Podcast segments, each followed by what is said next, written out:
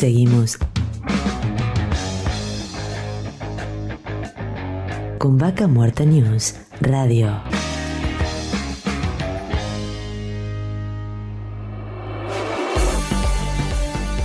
Auspicia. Estudio Jurídico Áspero y Asociados. Surlub. Distribuidor autorizado Castrol para Río Negro y Neuquén.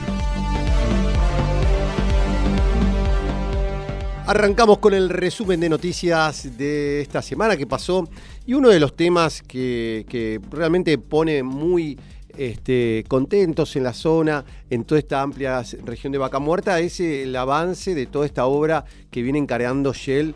Y bueno, va a construir una segunda planta de procesamiento de petróleo y gas. Y también en este oleoducto que viene dando tanto que hablar, donde hay muchas expectativas en las distintas localidades, aunque no se cree que todo el personal pueda ser contratado de acá a la zona, porque obviamente se necesita personal especializado, pero es algo que genera mucho para donde el trabajo obviamente hoy en día se está necesitando. Así que todas las localidades, desde Sierra Blanca, que es una, un área que está entre Chañar y Añelo, son 105 kilómetros y más o menos son 5 o 6 localidades donde va a impactar este gran este, oleoducto que se va a construir.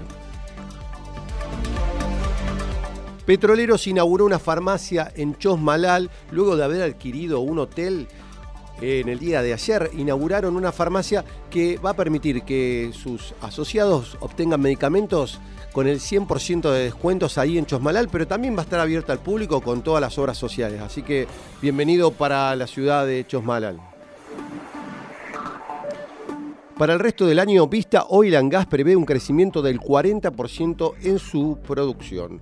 Juan Garobi, cofundador y CCO de la petrolera Vista Oil, anticipó que la compañía aumentará su producción para este 2021.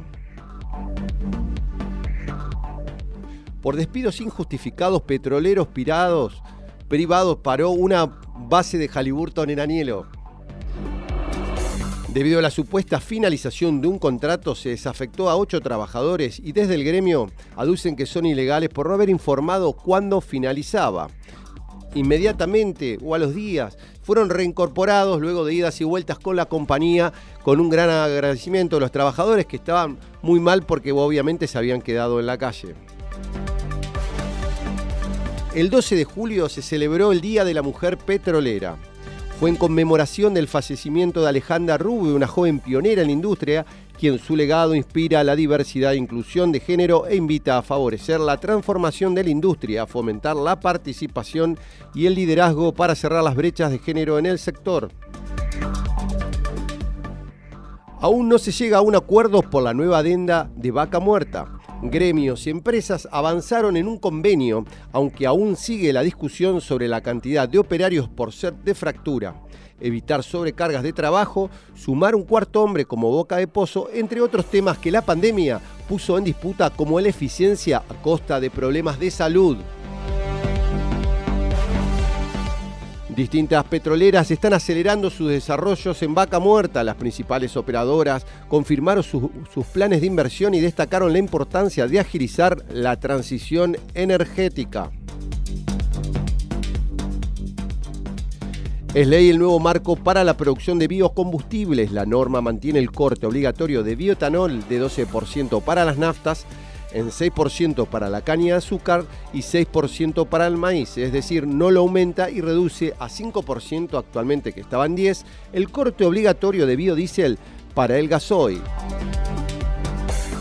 Y hasta aquí llegamos con las noticias de Vaca Muerta de la última semana. Vaca Muerta News Radio.